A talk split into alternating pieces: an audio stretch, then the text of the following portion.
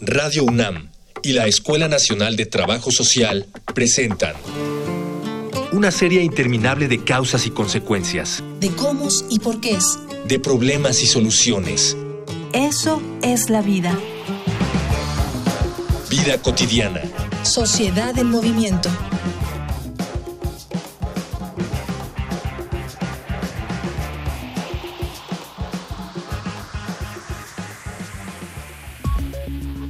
Se considera tortura a cualquier acto que inflija dolor físico o psicológico a una persona en aras de conseguir cierto beneficio por parte de la víctima, principalmente información. Aunque algunos autores distinguen la tortura judicial de la extrajudicial, ambas son esencialmente un acto de dominación que atenta contra los derechos fundamentales y por lo tanto un delito. A pesar de considerarse entre los hechos más lamentables de la cultura humana, aún no podemos considerarla un tópico que nuestra sociedad haya erradicado por completo. Para ayudar a aminorar los daños causados por ella, la Asamblea General de las Naciones Unidas declaró el 26 de junio como el Día Internacional en apoyo de las víctimas de tortura. Y para hablar al respecto en esta emisión de Vida Cotidiana, Sociedad en Movimiento, estará con nosotros por vía telefónica el doctor Pedro Peñalosa, investigador y académico de la Facultad de Derecho de la UNAM. Dialogar para actuar, actuar para resolver.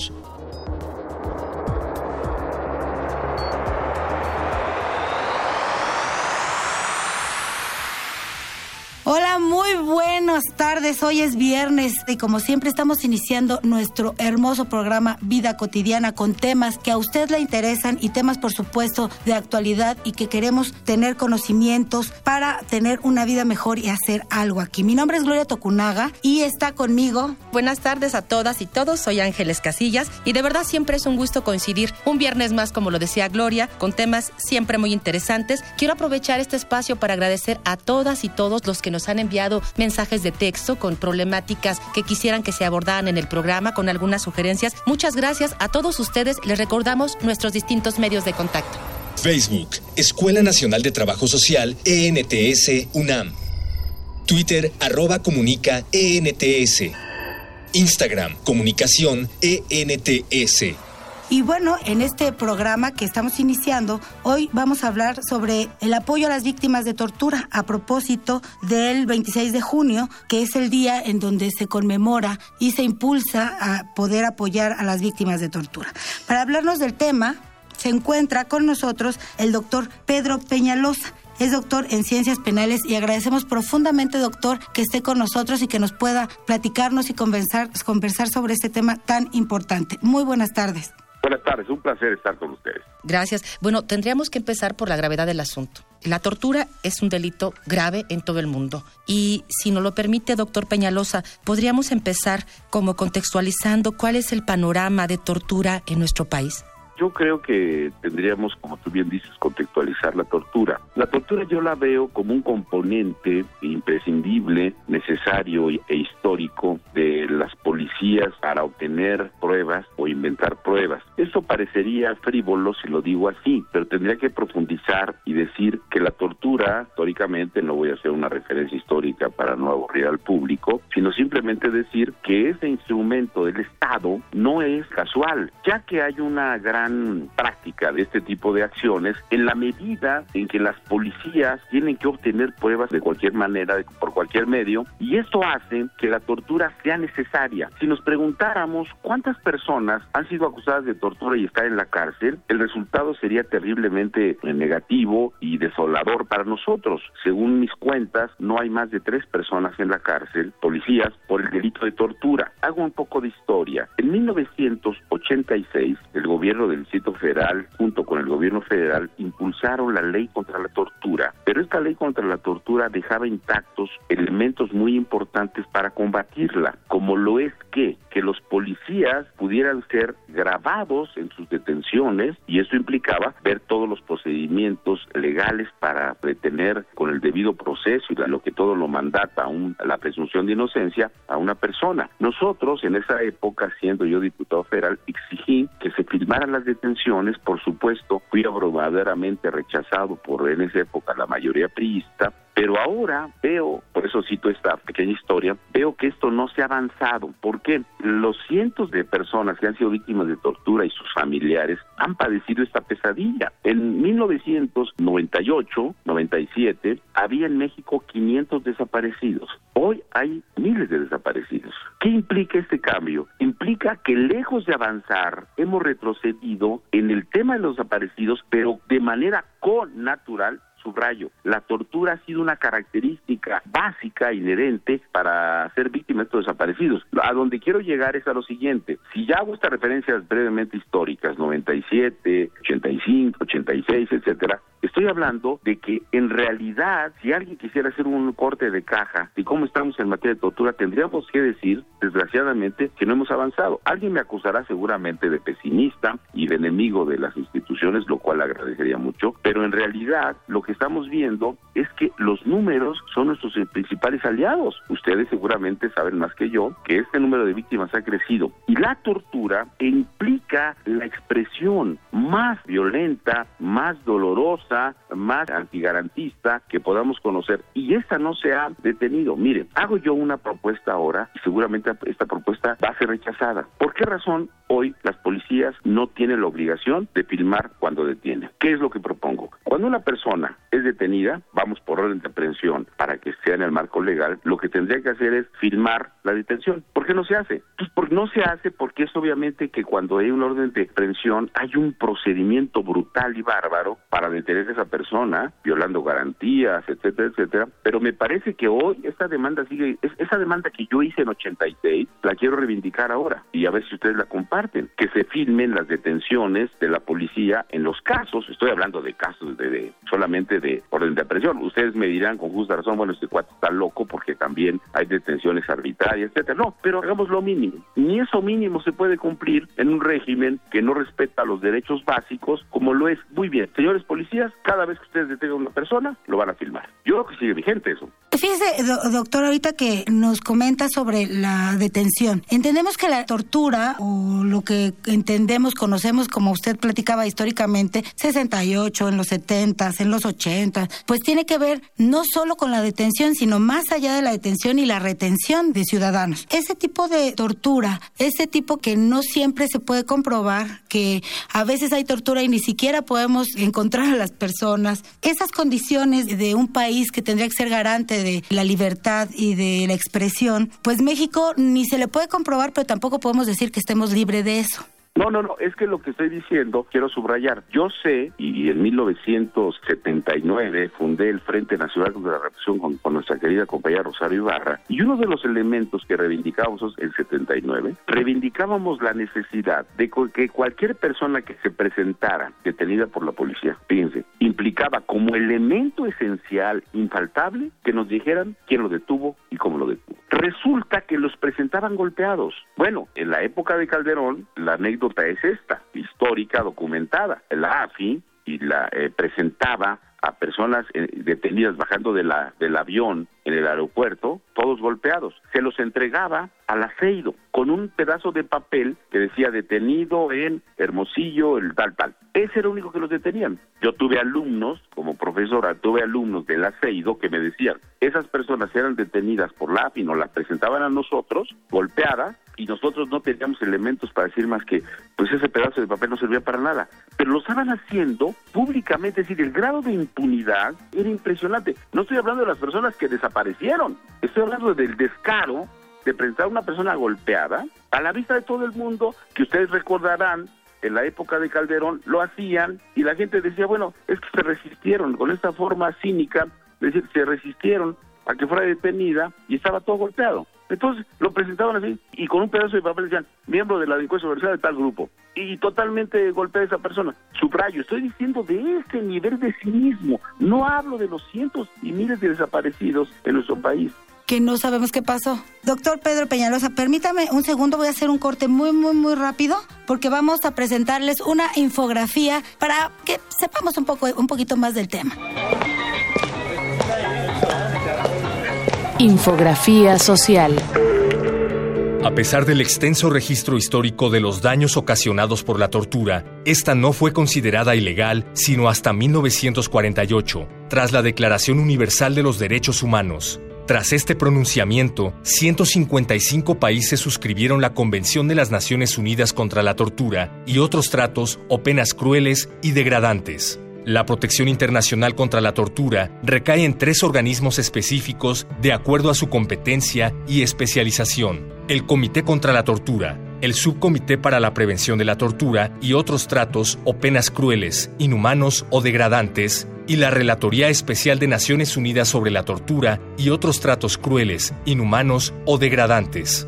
En México, desde 2015, estos asuntos son revisados por la Procuraduría General de la República a través de la Unidad Especializada en Investigación del Delito de Tortura. Para marzo de 2017, la PGR contaba con aproximadamente 4.713 averiguaciones previas contra servidores públicos por alterar la escena de un crimen o torturar detenidos. Para saber el procedimiento ante los casos de tortura, la Ley Federal para Prevenir y Sancionar la Tortura establece Artículo 3. Un servidor público está cometiendo el acto de tortura si causa dolor o sufrimiento, ya sea física o mentalmente, con el fin de conseguir una confesión, información o si busca castigar cualquier acción de estas. Artículo 5.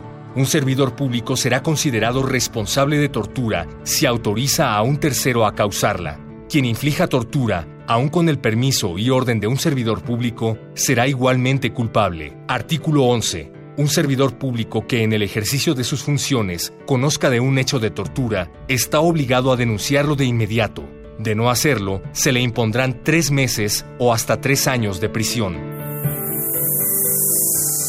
Me preguntaba, doctor, con todo este panorama tan adverso y tan complejo, ¿no? donde están involucrados muchos aspectos, ¿habrá diferencias alrededor de este problema en las diferentes regiones geográficas de nuestro país? No sé, en la frontera, en el norte, en los ámbitos rurales y urbanos. ¿Cómo se vive o es algo generalizado? No podemos generalizar, por supuesto. El perfil de la víctima es muy importante. Si queremos hacer un análisis científico y serio, tendríamos que analizar el perfil de la víctima. Por ejemplo, en la frontera, a los migrantes, la detención que hacen allá las policías migratorias y todos estos instrumentos, los hacen de una manera distinta a como detienen a alguien de la delincuencia organizada o tres como detienen a un muchacho que va caminando en la noche con aspecto sospechoso, subrayo unas comillas gigantes. Es distinto en el mundo urbano que en el mundo rural. El denominador común es que hay tortura. Yo creo que el reto, y fíjense que estoy hablando con mucha emoción, el reto que tenemos desde 79 a la fecha es que no hemos logrado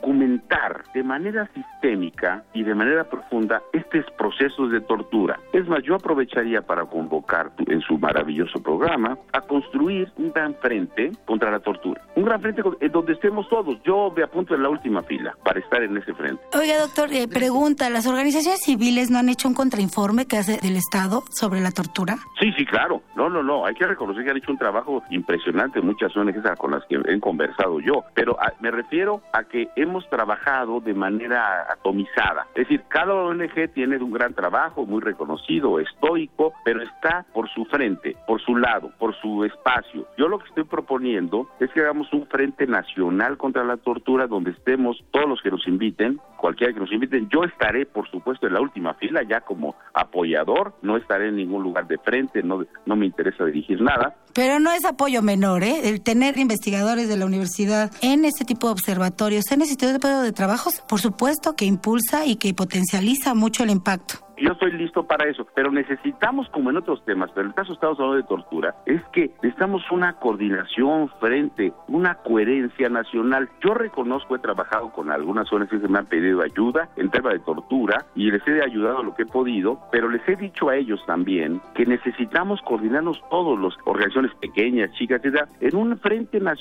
que se llame, pero yo digo Frente Nacional contra la Tortura y donde estemos todos y pongamos un dique a esta parte de la tortura. Y eso lo podemos hacer sin problema, porque está claro cómo se opera la tortura en un país donde tenemos policías cuya función nuclear es obtener información a costa de lo que sea, de tal manera que lo que requerimos es crear conciencia social de que la tortura no es un fenómeno que afecte solo a personas que están vinculadas con el negocio organizado, que sean, no, afecta a ese muchacho que lo detienen en la esquina de saliendo de una fiesta porque le pareció al policía sospechoso o, alguien de una banda que le pareció su vestimenta sospechosa al policía. Se le afecta a cualquier persona, eh, a cualquier ciudadano. Por eso este Frente Nacional tendría que estar integrado por todo mundo. Todo mundo es todo aquel potencial o real víctima que puede ser de esto. Estoy hablando de cualquier ciudadano de a pie. Sí, oiga, ahorita pensábamos, tenemos eh, no solo la policía, yo también sumaría al ejército en esta responsabilidad. Hablamos, por supuesto, de, jóvenes, este, nuestra juventud, hablamos de casos que han sucedido este mismo año, ¿no? Respecto a jóvenes que han desaparecido y aparecen en muy malos, en muy mal estado.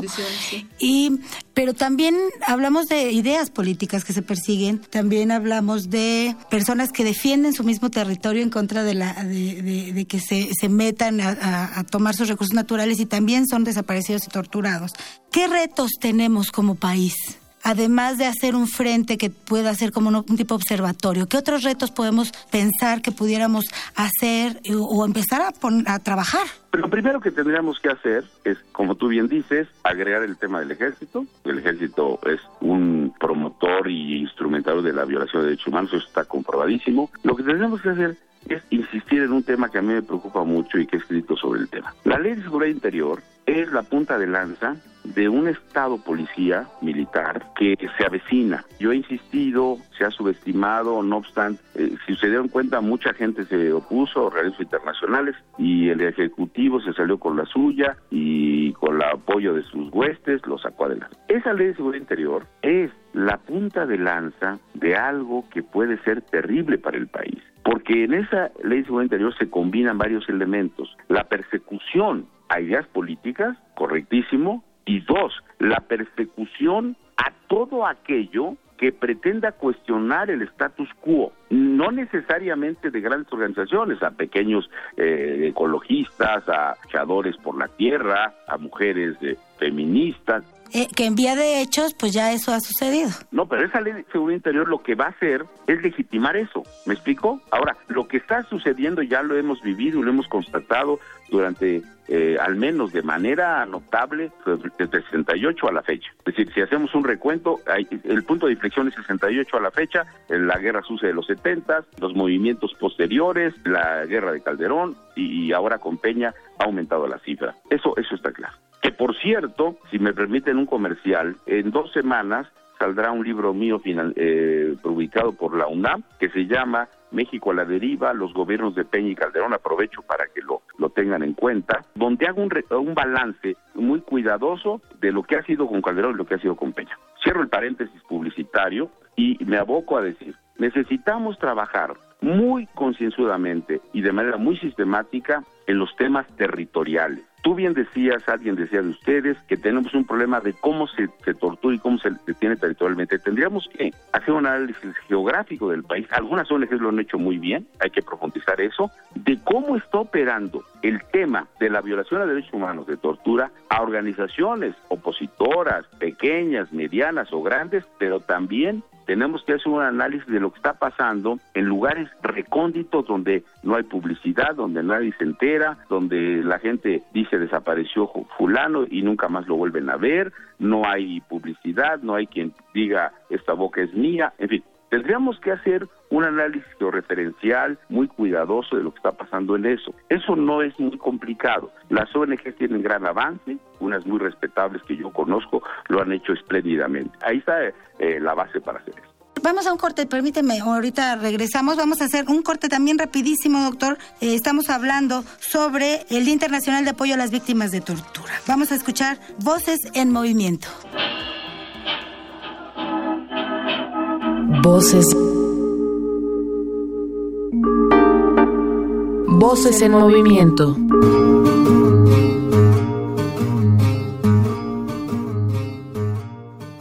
Muy buenos días, soy el profesor doctor Carlos Daza Gómez, presidente del Colegio de Profesores de Derecho Penal de nuestra Facultad de Derecho en la UNAM.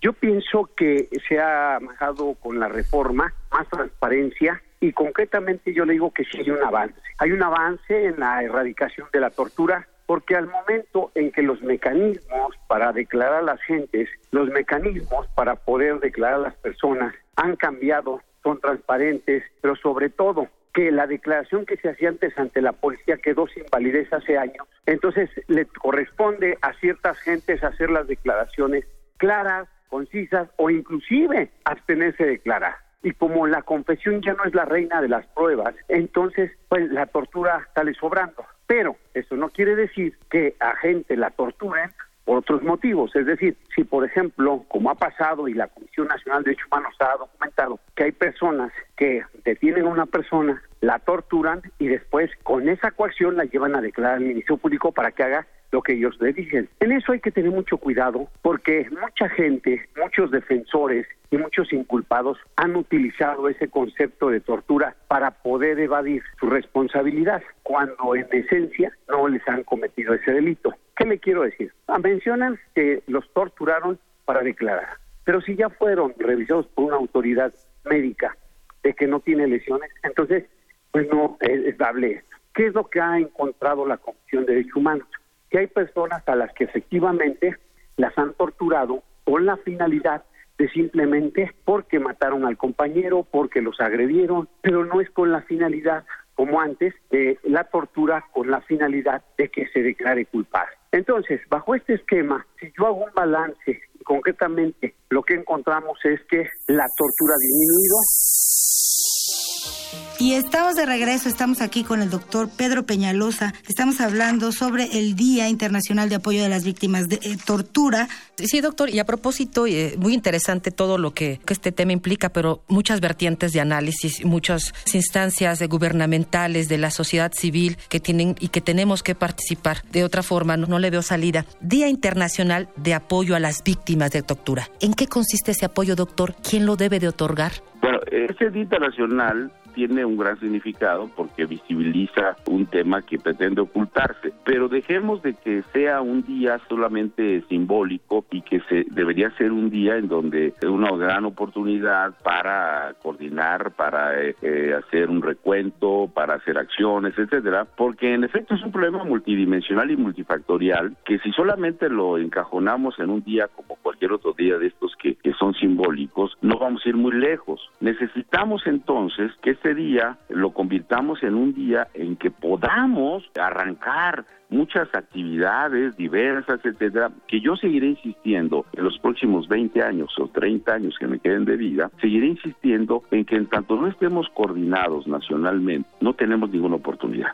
No lo tenemos tampoco en las luchas sociales. Miren ustedes, perdónenme, el tema de los de los maestros, el tema de los campesinos, el tema de los jubilados, el tema de las mujeres violadas, el tema de todo eso, no tiene ninguna oportunidad de éxito si no existe una coordinación multisectorial. He venido diciendo esto donde las conferencias y foros y donde he escrito, en tanto no hagamos una coordinación multisectorial de todo esto, el gobierno se muere de risa de nosotros, porque no tenemos ninguna fuerza para enfrentar esto. De igual manera, en el caso que, que hoy nos toca reflexionar, es lo mismo. No tenemos ninguna oportunidad de encarar el fenómeno de la tortura en este país en tanto sigamos aislados, sigamos focalizados y no logremos una coordinación eficaz, sencilla, pero no tenemos ningún Perdón, no quiero ser pesimista, pero sí creo que a esta dosis de realismo hay que meterle al análisis, porque si no seguimos pensando que una marcha de unos maestros, una marcha de campesinos, una marcha de mujeres contra el hostigamiento, contra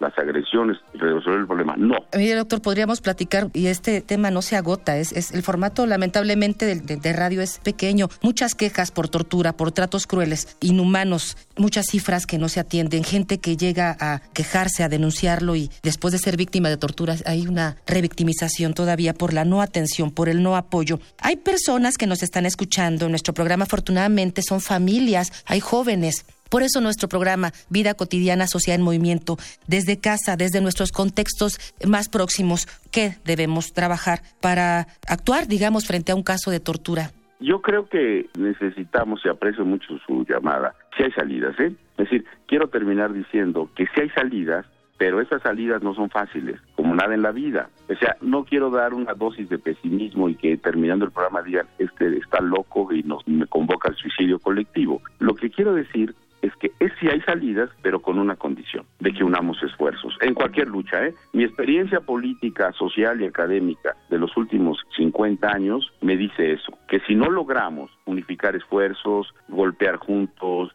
reivindicar juntos, van a ser gritos aislados, dolorosos, emblemáticos, pero aislados. No tienen ninguna oportunidad. Por eso he venido insistiendo que necesitamos convertir este día en un día de convocatoria, de sumatoria de esfuerzos, de convocar al mayor número de personas, de a pie, al que nos esté escuchando, a cualquier persona, hombre, mujer, que quiera participar con su granito de arena en este tipo de actividades. Hay que hacerlo. Y yo estaré atento a que algún día alguien nos convoque. Yo por lo pronto uso mi voz para decir unámonos, hagamos una reunión para convocarnos a todos, para hacer un movimiento multisectorial que luche por esto. Si no, los tiempos que vienen van a ser mucho más difíciles. Doctor, le agradecemos mucho, mucho que haya recibido nuestra llamada, su experiencia y el llamado que estamos haciendo en esta misión de vida cotidiana hacia la denuncia que hay organizaciones civiles como el Centro de Derechos Humanos Miguel Agustín Pro, que está haciendo cosas por derechos humanos, el Centro Victoria, organizaciones civiles muy importantes y que nos sumemos y que estemos al pendiente porque al final de cuentas este país es de todos y los jóvenes, todos los defensores de la ecología y todo, pues somos parte del mismo país. Le agradecemos mucho, doctor. Desgraciadamente el tiempo de este programa se nos acabó. Le agradecemos mucho, esperamos eh, contactarlo en próximos programas por su experiencia y por todo lo que usted ha trabajado y todos los temas que usted maneja. Un placer estar con ustedes. Les mando un gran abrazo. Esa labor que realiza desde la academia, por supuesto que para nosotros será un gran referente para desde esta trinchera, ¿no? Convocar a esa unión a la que usted hace referencia. Estaré atento. Y usted que nos escucha, pues muchas gracias, como siempre. Ya sabe que nos vamos a escuchar los viernes de 4 a 4.30 aquí en Radio UNAM, la Universidad Nacional Autónoma de México. Agradezco a la Escuela Nacional de Trabajo Social, a Radio UNAM, a nuestro productor Miguel Alvarado, por supuesto, a Rafael Alvarado, a Luis Tula, a todos los que hacen posible este programa. Y pues ahí nos estamos escuchando. Mi nombre es Gloria Tocunaga y estoy con Ángeles Casillas, también Cinti Pérez. Muchas gracias por tus cápsulas. Nos escuchamos próximo viernes. Vida cotidiana es una coproducción entre Radio UNAM y la Escuela Nacional de Trabajo Social.